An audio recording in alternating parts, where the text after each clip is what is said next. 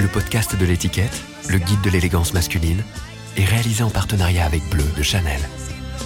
Alors, euh, tout casual, quoi. C'est-à-dire, euh, j'ai un jean, euh, une paire de mocassins, un colvet en cachemire, j'adore le cachemire, et un t-shirt. euh, voilà. Nous, notre bande a de, de la French Touch à l'époque, on était tous en colvet. C'est un peu la tenue du français, quoi. Le mocassin et le Weston et le euh, c'est c'est le français, quoi, non? Je suis Nicolas euh, Godin et vous écoutez le, le podcast de l'étiquette euh, en ma compagnie. Et J'espère que vous allez passer un bon moment.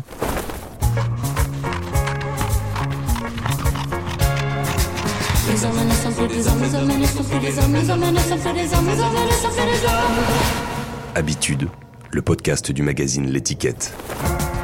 Mon père était vraiment, euh, tu vois, euh, le mec des années 70 en costard, trois pièces, l'an 20, euh, type Goscinny, tu vois, ce genre de mec-là, quoi.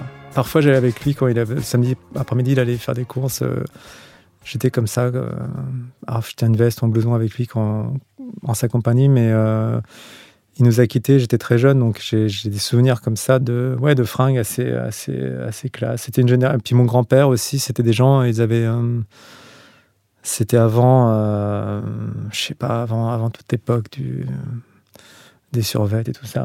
C'était plutôt où les gens étaient plutôt sapés, quoi. Mon père était architecte, mais c'était euh, les architectes à l'époque, euh, les, arch- les architectes des années 70, tu vois, euh, très comme ça en costard, qui font des voyages et qui construisent des grands immeubles.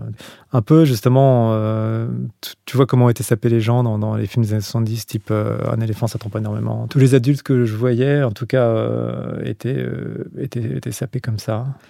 C'était un no- no-brainer, c'est-à-dire, tu réfléchissais pas trop, quoi. C'était c'était la norme, c'était comme ça, quoi. C'était l'époque. euh, l'époque des, des, des, dîners d'affaires, des trucs comme ça. Toute cette, les 70 triomphantes, tu sais, les 30 glorieuses, quoi. Je me rappelle aussi beaucoup, euh, je sais pas si ça se fait aujourd'hui, mais parce qu'on a changé d'époque, mais euh, quand il y avait le- les défilés de mode, euh, ça passait aux informations le soir et il y avait, euh, on voyait les défilés des grands couturiers et, on regardait ça en famille. et ma mère commentait, euh, on en parlait, quoi. C'était, euh, j'ai l'impression que c'était quelque chose qui faisait partie de la culture générale, un peu. J'ai l'impression. Une fois, j'avais un, j'avais acheté un polo Lacoste. euh, J'allais une boum, j'avais un polo Lacoste euh, noir et mon blazer, j'avais un blazer bleu marine et, j'ai dit à ma mère, mais c'est pas aller avec le, parce que je venais d'acheter mon Lacoste et j'avais envie de mettre mon Lacoste. Et je disais à ma mère, mais je peux mettre euh, mon, polo noir avec ma, mon blazer bleu marine. Elle me dit, oui, oui, euh, euh, Yves Saint Laurent m'a marie très bien le, le bleu marine et le noir, donc tu peux, tu peux le faire. Donc j'ai su comme ça à 14 ans que Yves Saint Laurent mariait le bleu marine et le noir et que c'était, qu'on pouvait faire ça. Donc tu vois, c'était des petits trucs comme ça. Moi j'étais sapé comme tous les gosses. à l'école, on était tous sapés pareil. C'était l'époque des soupules, tu sais, les soupules en nylon, là, Pierre Cardin. Voilà. Et les pantalons velours côté euh, Bordeaux, euh, les tennis. euh. Moi, j'ai grandi à côté du, centre commercial de Paris 2. Et il y avait une boutique qui s'appelait Western Boutique. C'était le, début des fringues américains, des Vans, des 501, des bandanas. Et en tant qu'adolescent, ça nous attirait vachement. C'était le début de, hum, des films américains, des séries américaines. On, trouvait ça cool. Et il y avait ce magasin. je crois qu'il y avait deux, trois magasins à Paris et au centre commercial. et on pouvait trouver des fringues, des fringues américains. Et quand on était ado, ça nous, ça nous fascinait. Donc j'ai tout de suite bifurqué là-dedans. Rue de la Pompe, il y avait le magasin qui s'appelait SAP et qui faisait des 501 à la... et on avait le choix des longueurs. Euh, et ça, c'était dur à trouver au départ en France.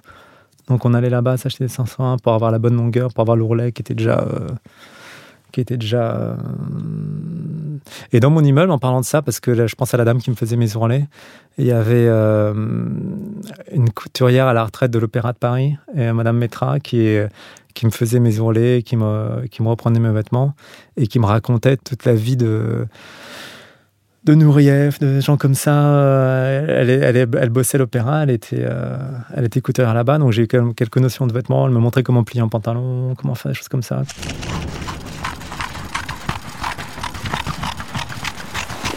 J'ai grandi dans, à côté d'une ville où il y avait beaucoup de codes, à Versailles. Comme tous les adolescents, il y avait des phases et nous, et nous étions tous habillés pareil. C'est quand même fou de penser que la société était comme ça, qu'on était jugé sur l'apparence en fait. Quoi. Après, c'est quelque chose que j'ai appris là à ce moment-là. Par exemple, euh, si tu n'avais pas une paire de Weston, tu ne pouvais pas rentrer dans, la plupart des soirées. Le, à un moment, il y a une mode, c'est ça, et ben, il faut, il faut ça, par exemple. À un moment, je m'en rappelle, il y avait la mode du perfecto shot, et tout le monde s'est mis à avoir des perfectos tu allais à des soirées, tout le monde en avait un. C'est fou de penser ça, quoi. Et euh, c'était des choses importantes pour arriver à, être accepté. Euh. Moi, j'étais un peu complexé aussi physiquement. J'étais toujours un peu perdu. Euh.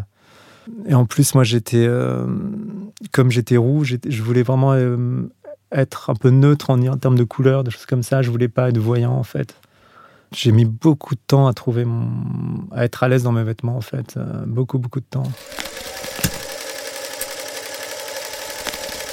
Le problème évidemment des Weston, c'était que euh, tu commences à mettre des Weston assez jeune et comme tu grandis du pied tout le temps, tu vois, ça fait un budget chaussures assez fou. Euh.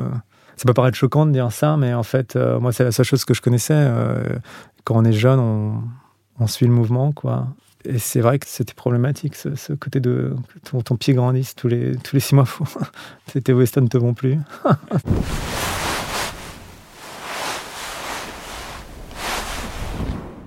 Il y avait un circuit aussi de Weston de casse complètement. Euh, il y avait des trafics pas possibles à Versailles sur les Weston. Il y avait des gosses de riches qui, revendaient leur, Weston. Il y avait des gosses de riches qu'on avait plein. Quoi. Des choses qui m'ont vraiment choqué. Quoi, tu vois. Des gamins de 16 ans qui ont, je sais pas, euh, genre 10 paires de Weston rangées dans leurs embauchoirs avec les housses. J'ai vu que c'était important pour eux. Ça m'a beaucoup marqué ces histoires de, de, de codes vestimentaires et d'argent dépensé dans les vêtements euh, pour marquer un statut social. Ouais, il y avait les Burlington qui étaient des chaussettes de. Enfin, je veux pas dire, je veux pas avoir un procès, mais elles n'étaient pas de très bonne qualité. Enfin, elles se faisaient super vite, j'ai l'impression. On en achetait, ça coûtait 50 francs la paire, je crois. Moi, je les achetais chez Western Boutique, à part les deux. Et c'est vrai qu'au bout de, deux semaines, elles étaient déjà usées ici, euh, à l'endroit. Je sais pas comment on appelle cette partie de la chaussure, mais bon, voilà quoi.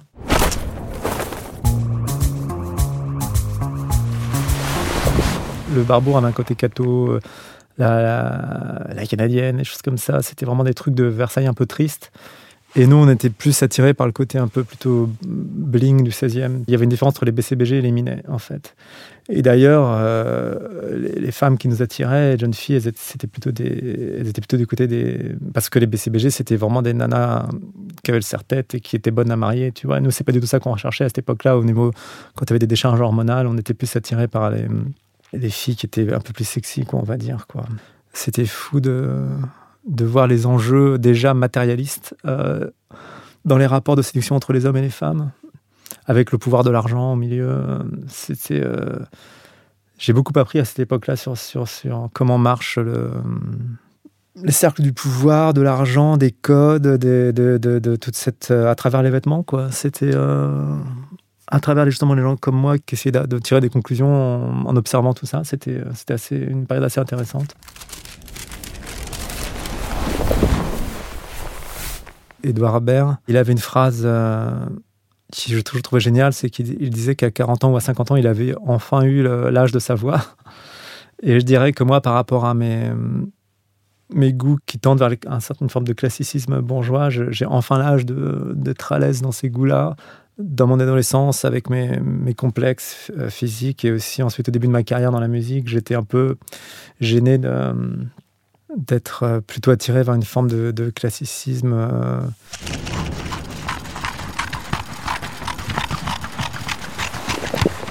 J'aurais aimé m'habiller comme un vieux. Ouais. Et en fait, j'ai longtemps pas assumé. Et ça me fait plaisir aujourd'hui de enfin pouvoir m'habiller comme un vieux. Et c'est l'inverse de la décoration. C'est très jeune, par contre, j'ai complètement assumé la décoration de vieux.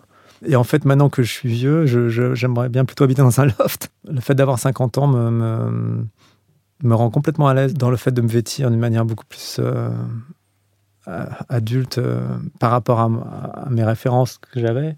C'est marrant de voir que deux mondes différents euh, ne sont pas synchrones et au contraire se croisent et s'éloignent. J'ai toujours regretté de ne pas faire un métier où je pourrais être en costume cravate. Euh, j'aurais adoré euh, bosser dans une entreprise où tout le matin je dois mettre un costume et une cravate. Ça m'aurait Et en fait, euh, quand je vais à mon studio tous les jours, je me vois mal en costume cravate, là, me mettre assis sur mon siège devant mon ordinateur et être tout seul dans mon studio en costard cravate pour pour faire de la musique avec une boîte à rythme. Je trouve ça super bizarre. Et j'en discutais avec Vincent Lindon. Il me disait, mais Brian Ferry, il fait ça. Et c'est vrai que après tout, ouais, C'est comme s'il y avait toujours un petit blocage, quoi. C'est marrant.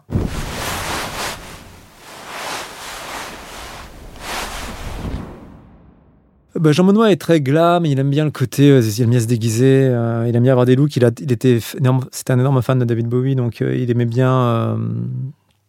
il pouvait faire des concerts avec une cape de Harry Potter et un, un, patch de pirate sur l'œil, tu vois, des choses comme ça. Et moi, j'essaye d'être plutôt. Ce serait l'idée des deux tendances françaises, d'être quand on voyage à l'étranger, qu'on soit les représentants des deux images d'Épinal, de ce que les étrangers peuvent s'imaginer de la France, à savoir le, Gavroche, tu vois, de, euh, le Gavroche de Titi parisien, tu vois, et, c'était souvent Jean Monnois, il avait ses casquettes un peu Gavroche, ses, ses foulards, ses trucs comme ça. Puis le plutôt le le français classique de nouvelle vague euh, qu'on a pu voir dans les années 60 dans les films euh, pour les Américains ils ont ces deux images pour eux de la France. Pour eux, ils ont cette, c'est un cliché, mais ils ont ce cliché là avec euh, R, peut-être on, véhicule, un peu cette idée-là.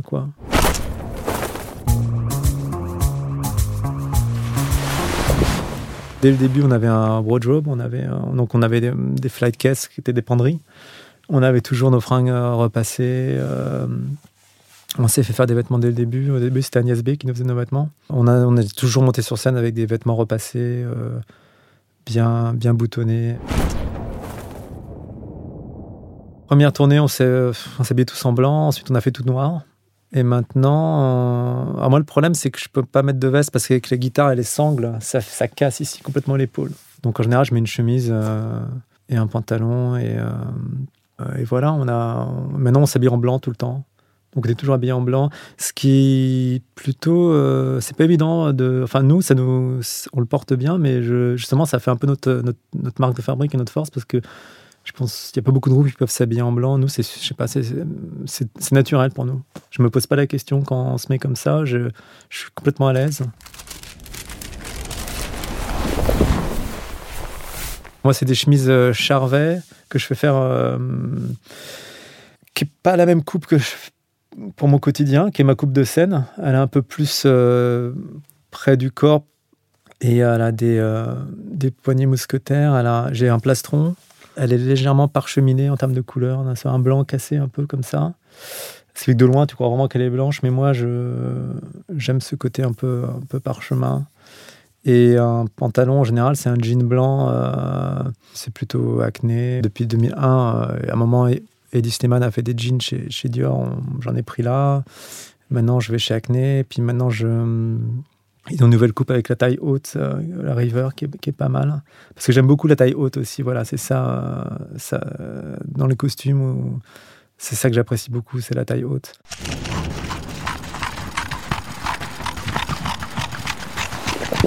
J'aime bien le jean blanc, ouais. ouais, Je trouve le jean blanc, c'est assez classe en fait. Et c'est vrai que quand tu as un corps qui peut le, qui peut le mettre, autant le, autant le faire. Par contre, c'est vrai qu'après, pas, après 40 ans, il faut éviter euh, le slim, euh, un truc comme ça. Donc, il faut trouver les bonnes coupes de jeans ou, euh, qui sont qui sont pas du tout taille basse près du corps. Enfin, faut, faut, c'est l'horreur absolue. Enfin, et puis le jean jean, c'est dur aussi après 40 ans d'avoir un jean jean. Donc, c'est pas que le jean blanc, ça t'évite d'avoir un jean jean.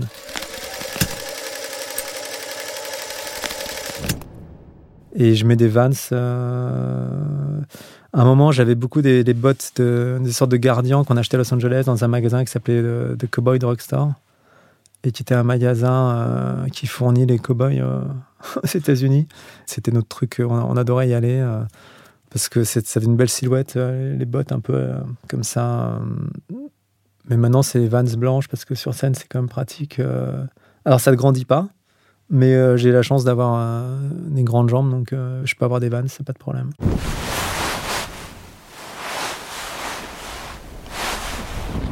R, euh, c'est une image de comme ça, complètement éthérée. Euh, on est les seuls quand tu vois les gens. Euh, quand on arrive sur scène, tout d'un coup, justement, les festivals où il y a beaucoup de gadou, de trucs comme ça, c'est vachement important pour nous d'arriver comme si rien n'existait autour de nous, tu vois. Et j'adore cette, cette ça me met dans une bonne ambiance. Souvent dans les festivals, il fait froid. Et donc on est J'aime bien avoir une image de une, écharpe de smoking euh, blanche avec moi C'est élégant, c'est beau. Quand j'ai eu 50 ans, je me dis, ben voilà, maintenant je peux me mettre en costume. Donc je, je, je, je me mets à avoir des costumes euh, dans la vie de tous les jours, quand je vais au resto le soir. Alors le problème, c'est qu'il y a eu l'épidémie de Covid. Donc euh, au moment où j'ai eu mes costumes, tous les restos ont fermé. Donc euh, j'étais un, peu, un peu énervé.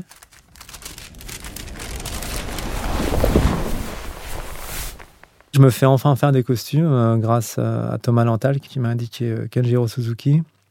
On a mis euh, deux, trois costumes à trouver la bonne silhouette. C'est assez génial, tout ce, ce travail, toute cette recherche. Euh. le problème, c'est que moi, je n'y connais rien. Euh.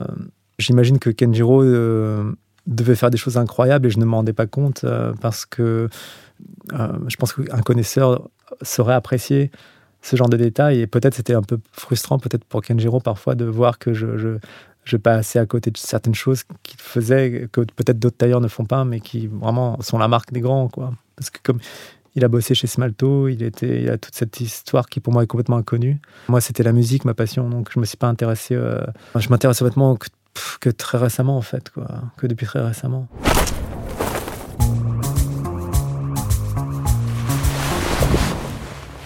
Quand je suis arrivé avec Anjiro, je lui ai montré euh, une photo de Jean d'Ormesson en disant que c'était ça que je voulais.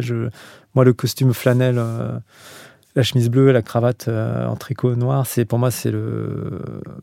J'ai cru que c'était ça le mon look préféré. Et en faisant mes costumes, je me suis aperçu qu'en fait mon look préféré c'était euh, le blazer bleu marine et le, pantalon en flanelle gris. C'est ce qui me va le mieux, je trouve, parmi tout ce que j'ai. Ou le pantalon à laine gris. Euh,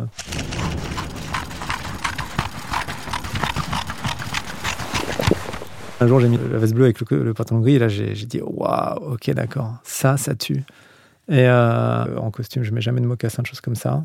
Alors que dans mes sons, on mettait des mocassins, mais moi, je suis pas très. Euh, moi, il me faut que le pied soit bien serré, que je puisse faire des kilomètres euh, à pied. Il faut que le pied soit bien maintenu.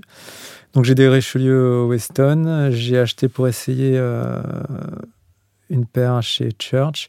Et sinon, j'ai des beaux souliers de chez Aubercy c'est vraiment les plus confortables, elles sont, elles sont super. Et c'est des Richelieu, quoi, je peux pas te dire. Elles sont, j'aurais peut-être dû les mettre aujourd'hui, tu aurais vu, mais elles sont super bien. Euh, voilà.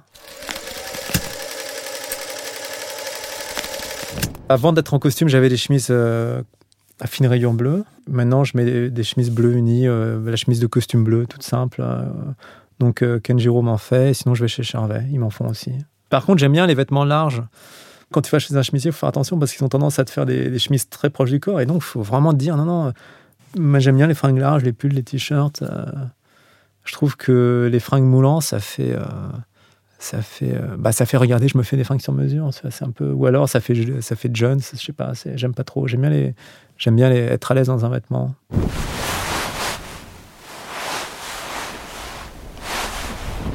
Quand j'ai grandi avec des rôles modèles qui sont grosso modo le, cinéma français des années 70. quand tu voyais Lino Ventura, euh, Jean Rochefort.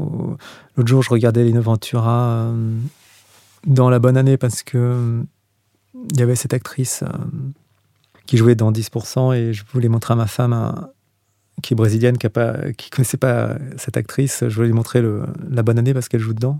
Tu vois Lino Ventura en, en costume en flanelle, avec euh, la montre Cartier, euh, la chemise bleue, la cravate en tricot. C'était donc là, c'est un peu. Euh, je veux pas faire mec des années 70 qu'on voit dans la rue. Je veux être attiré par quelque chose d'intemporel en fait. Donc je veux pas que les revers en face années 70. Je veux pas que le col de chemise fasse années 70. Je veux pas. J'ai adapté la coupe de mes costumes à ma silhouette. je dis pas que c'est ce genre de costume qu'il faut. Je dis que la personne avec son gabarit, son l'énergie qu'il dégage doit trouver la chaque personne doit trouver sa bonne coupe en fait.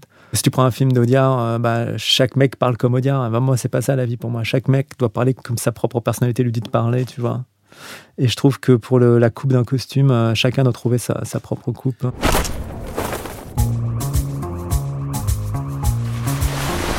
Les lunettes, c'est les lunettes euh, du studio parce qu'en fait, j'ai des super lunettes que j'ai toujours peur de paumer et celle-là, elle reste ici et comme ça, je suis sûr que quand j'arrive, je, peux y voir quelque chose. Parce que c'est l'âge, c'est la presbytie, donc euh, j'en ai juste besoin pour regarder l'ordinateur, mais sinon je m'en sers jamais. Ou pour regarder un menu au restaurant.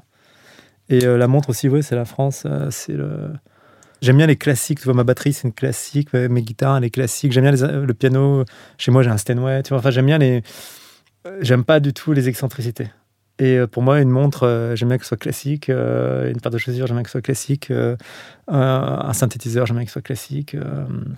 j'aime bien les, choses, les mythes, en fait. Quand tu aimes les choses classiques, ça ne veut pas dire que tu es rétro. C'est plus que tu aimes les choses qui font que la pondération de tous les éléments qui, composent cet, objet, ce vêtement ou cet instrument de musique font que euh, euh, il est parfait. Je déteste les choses originales. Et ma femme, c'est tout le contraire. Elle met des fringues incroyables. Euh, et elle assume super bien des trucs de fou, quoi. Vraiment, c'est complètement dingue, tu vois. Et moi, non, j'aime, une forme de. Même un marteau, il doit, être, il, doit être, il doit avoir une forme de marteau euh, intemporel, tu vois. Je vais pas prendre un truc au BHV super moderne. Euh. J'aime pas les choses qui ne servent à rien. Et je pense que la musique que je fais, je mets pas de choses qui ne servent à rien dans la musique. Elle est assez dépouillée, c'est assez vide. Si je mets un son, on doit l'entendre. Et si on l'entend pas, ben je le mets pas. Alors qu'il y a des gens qui mettent des couches et des couches et des couches. En fait, euh, j'ai eu la chance de grandir euh, à côté du parc de Versailles et c'est vrai que le, classicisme, le dépouillement, le, les lignes pures de, la géométrie du jardin, euh, c'est quelque chose qui pour moi euh, a déteint sur, sur toutes mes notions esthétiques en fait quoi et qu'on peut retrouver dans les objets, dans les vêtements, dans la musique que je fais. J'aime les choses assez zen et pur. Et donc, euh, justement, tu as des gens comme. Euh, mais à travers le prisme d'une certaine culture française, euh, oui, effectivement, un peu bourgeoise. Donc, je pourrais pas m'habiller en turtleneck comme, comme Steve Jobs, tu vois, même si j'adore. J'adore ça, ces jardins de Versailles qui sont une sorte de, de zénitude à la française, en fait.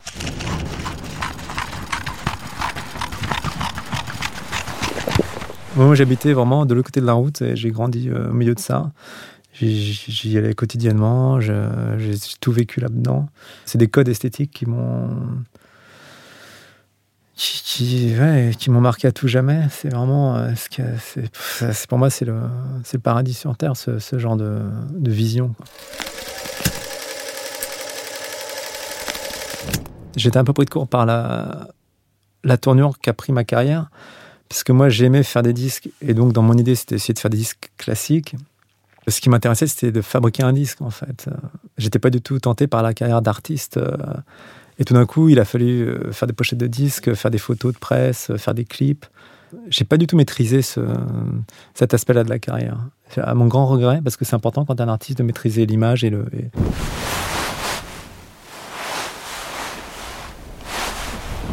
Il n'y a pas de frontman dans la French Touch ou dans le, dans la musique électronique. C'était de la musique de producteur et pas de la musique d'artiste, euh, de frontman en fait, tu vois, comme Mick Jagger ou des gens comme ça. Le retour de, de la musique incarnée, c'était euh, en 2001 avec les Strokes.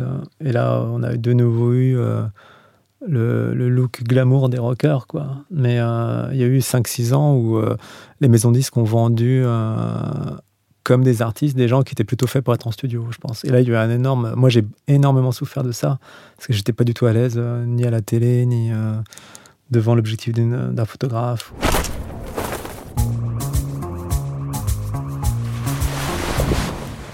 J'aime faire des disques en fait. Je, n'aime pas trop me parler, je n'aime pas trop me montrer. Mais R, ça a tellement cartonné qu'on a dû faire tout ça. C'est la vie, quoi. Mais c'était violent. C'est un peu comme l'éducation des enfants. Maintenant, que je sais les conneries à pas faire, euh, c'est trop tard, si je pouvais revenir en arrière, je, pourrais être mieux sapé sur les photos, des choses comme ça. J'assumerais beaucoup plus euh, mes goûts, en fait.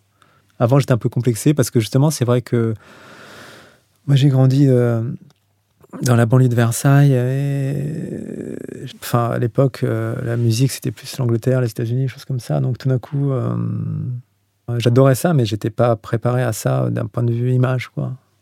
J'étais trop complexé pour euh, arriver à jouir littéralement de devenir une personne euh, célèbre avec une image. L'autre fois, je me suis déguisé, c'était pour le film de Sofia Coppola pour Marie-Antoinette. Et là, j'ai eu la chance de porter des vêtements de du XVIIIe siècle. J'ai adoré, c'est une super expérience pour moi, c'est un super souvenir. Et euh, c'était impressionnant de mettre ces vieux vêtements euh, conservés d'une manière impeccable. Après, je suis pas fan des, bas, des chaussures qu'ils avaient, mais les chemises bouffantes, c'est assez agréable. Je suis dans le basique finalement, donc finalement, j'ai rien. Si je perdais toute ma garde-robe aujourd'hui, je saurais où aller pour le faire refaire. J'ai enfin résolu le problème du manteau très récemment grâce à, à Husbands. Quand je me suis fait faire mes costumes, à l'âge de 50 ans, où j'ai enfin assumé de mettre des costumes, euh, très vite s'est posé le problème du manteau parce que euh, moi j'étais habitué à mettre des blousons. Je suis très blouson. Euh, j'adore le bord-côte. Et, donc, moi, j'ai toujours aimé avoir des blousons avec des bord-côtes, type. Enfin, voilà, c'est un vêtement dans lequel je me sens à l'aise. Et là, avec mes costumes, je ne pouvais plus mettre de blouson.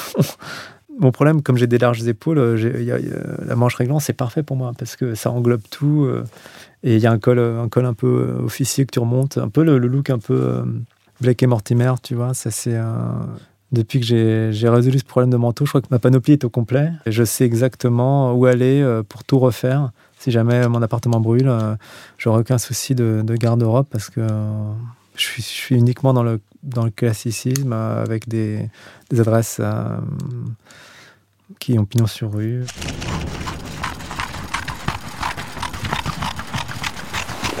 J'aime le matin m'habiller toujours pareil. J'aime bien avoir, euh, oui, 10 chemises, les 10 mêmes, euh, les chaussettes pareilles, les chaussures pareilles, euh, les tennis pareil. J'ai le même tennis depuis que j'ai 15 ans. Les Nike Wimbledon de McEnroe. En fait, pareil, c'est un classique. C'est comme, c'est ce qu'on disait tout à l'heure. C'est des chaussures, c'est des chaussures classiques, ça. Mon dressing est très très limité. Y une pile de pulls, une pile de chemises, euh, deux, trois costumes, un manteau. Et, euh, je dirais oui, les mocassins Weston dans toutes les couleurs et euh, les Richelieu dans toutes les couleurs. Et puis c'est tout. Même les montres, je sais qu'il y a des hommes qui collectionnent des montres, mais moi voilà, j'ai deux montres. c'est tout. Il n'y a vraiment pas grand chose à. Je suis assez, assez, assez uniformisé. J'aime beaucoup le l'extravagance des Italiens. Là, j'étais à Milan les gens sont super classe, ils sont beaucoup plus libres dans leur, dans leur élégance. Et dans un autre côté, le délire des Anglais avec les dandys, tu sais. Euh, et j'aime pas le côté misérabiliste du dandysme que nous, nous avons euh, à cause de Baudelaire, les gens comme ça. Ou le côté un peu euh, tu vois, ce côté un peu. Euh, tu es dans la, un peu dans la loose, quoi. Dans la. Donc tu jouis de ta, ta déchéance, tu vois ce que je veux dire. Et les Anglais ont un côté dandy exubérant. Et je trouve que l'époque de moi qui grandis à, Versailles, c'est vrai qu'à l'époque de la cour, euh, quand même, les, les hommes se sapaient d'une manière complètement folle. Quoi. Et je sais pas pourquoi euh, Marine, le gris euh, est devenu, sont devenus les codes de l'élégance masculine.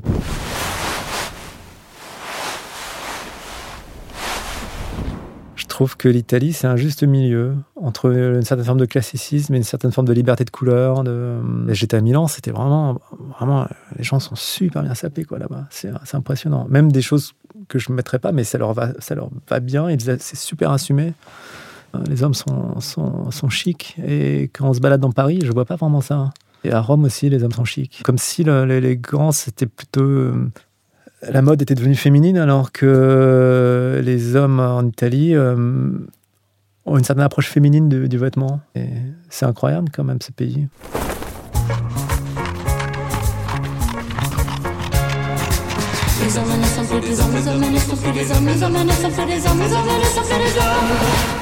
Habitude, le podcast du magazine L'étiquette.